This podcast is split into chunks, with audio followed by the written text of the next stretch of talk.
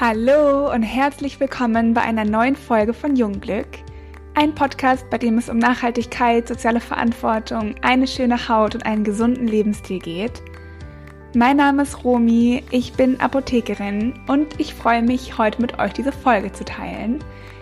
Denn es geht heute um ein ganz besonderes Thema, das ich im Podcast bisher noch nie angesprochen habe, aber zu dem es sehr viel zu erzählen und auch zu lernen gibt.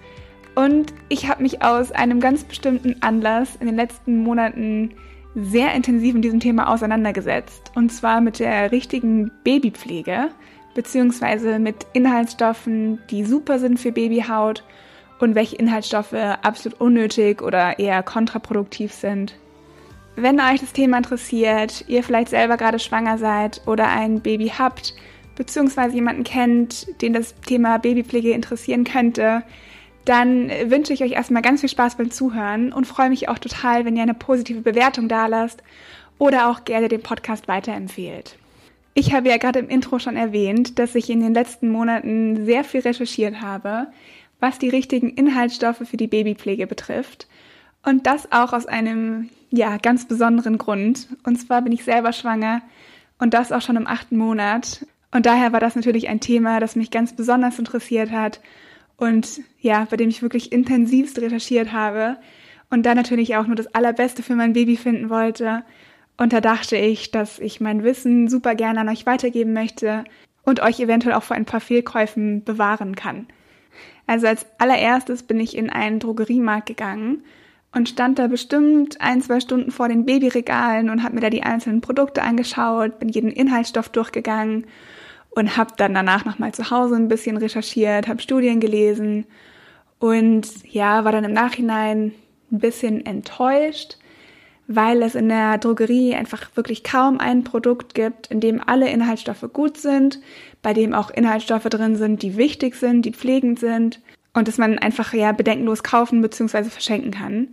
Es gibt natürlich auch da Ausnahmen. Also es gibt Produkte, die sind mild, es gibt Produkte, die haben keine schlechten Inhaltsstoffe, aber trotzdem fehlen mir dann meistens irgendwelche Öle, die pflegend sind oder irgendwelche Inhaltsstoffe, die ich sehr gerne in der Pflege drin hätte oder die einfach wichtig sind für die Babyhaut.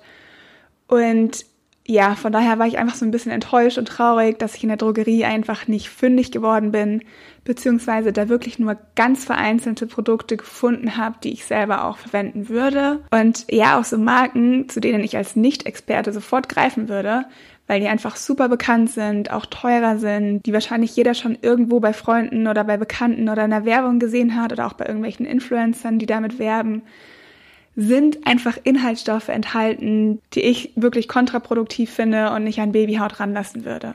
Also der erste Punkt, worauf man wirklich immer achten sollte bei der Babypflege, ist es, dass da vor allem keine Duftstoffe drin sind, dass keine ätherischen Öle enthalten sind, kein Ethanol, keine Allergene und auch keine parfümierten Inhaltsstoffe. Wenn die Babys auf die Welt kommen, dann ist die Haut meistens noch ganz zart, total weich, aber auch ganz, ganz dünn, weil das Unterhautgewebe einfach noch nicht vollständig entwickelt ist. Die Hautbarriere ist nicht vollständig ausgebildet.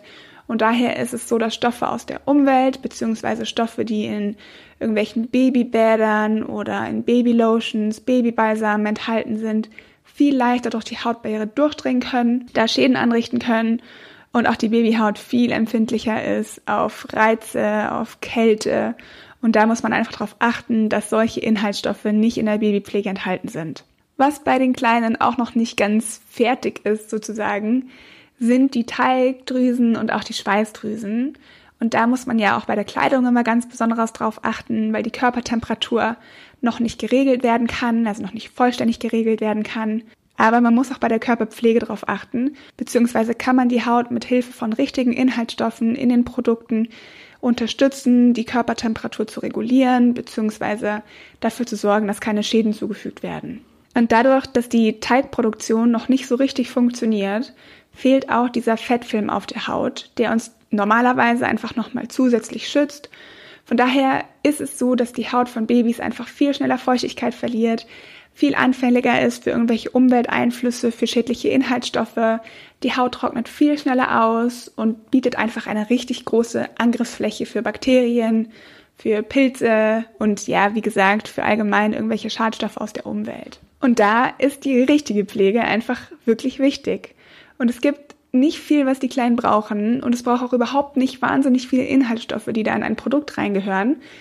Es ist einfach nur wichtig, dass gute Inhaltsstoffe drin sind, die die Haut pflegen, die die Haut schützen, die unsere Kleinen einfach bestmöglich versorgen. Und da ist natürlich auch bei den Allerkleinsten eine ganz milde Reinigung wichtig und natürlich auch die richtige Pflege danach. Und meistens ist es so, dass man das erste Babybad dann macht, wenn der Nabelschnurrest abgefallen ist und die Körpertemperatur angefangen hat, sich so ein bisschen selber zu regulieren.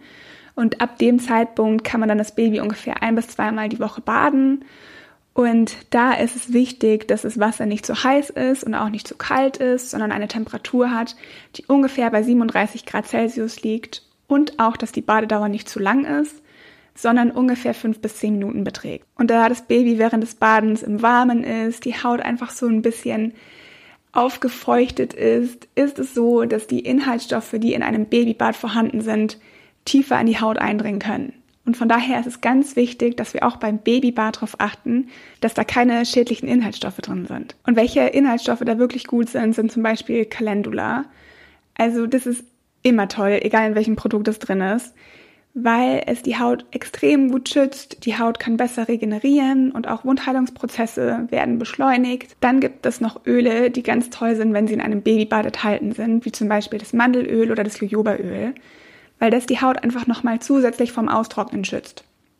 Und dadurch, dass die Kleinen einfach so schnell Feuchtigkeit verlieren, weil die Hautbarriere noch nicht aufgebaut ist und weil der Fettfilm auf der Haut fehlt, ist es einfach so wichtig, dass wir durch die richtigen Inhaltsstoffe und durch die richtigen Öle dafür sorgen, dass da eine Rückfettung stattfinden kann und dass der Schutzmantel von der Haut nicht angegriffen wird.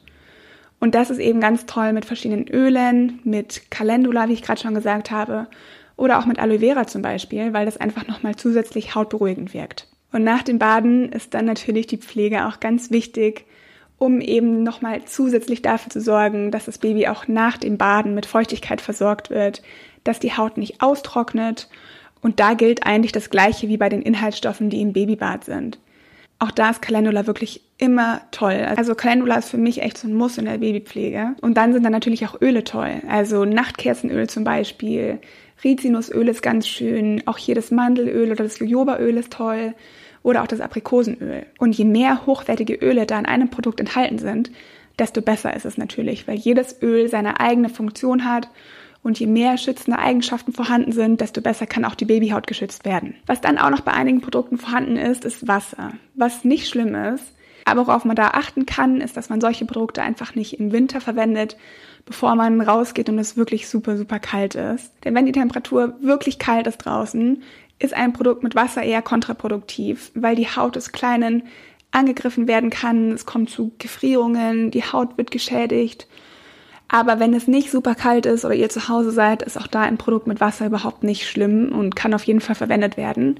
Man sollte nur eventuell auch ein Produkt daheim haben, das ohne Wasser ist, sondern eher auf anderen Inhaltsstoffen basiert wie Wasser. Genau, das war jetzt schon mal so ein kleiner Einblick bzw. ein kleiner Überblick über Inhaltsstoffe, die nicht enthalten sein sollten und über Inhaltsstoffe, die wirklich gut sind, die toll sind, die die Haut pflegen. Und ja, wenn ihr Fragen habt, dann schreibt super gerne eine Mail oder lasst uns einen Kommentar bei Instagram da. Schaut euch gerne unsere Produkte an. Die sind wirklich mit ganz viel Fachwissen produziert worden. Nehmt auch gerne Kontakt mit uns auf, wenn ihr Wünsche habt, welche Themen wir hier ansprechen sollen. Wenn ihr Erfahrungen gemacht habt mit Babypflege, mit Babybädern, gebt uns immer gern Feedback. Schaut auch auf unserer Homepage vorbei. Ich habe alles unten in den Shownotes verlinkt. Lasst uns auch gerne eine Bewertung da, damit wir mehr Menschen erreichen können und mit unserem Podcast weiter aufklären können. Und auch ich würde mich riesig über Feedback freuen, wie euch die Folge gefallen hat, was ihr mitnehmen konntet und freue mich auf nächste Woche. Tschüss!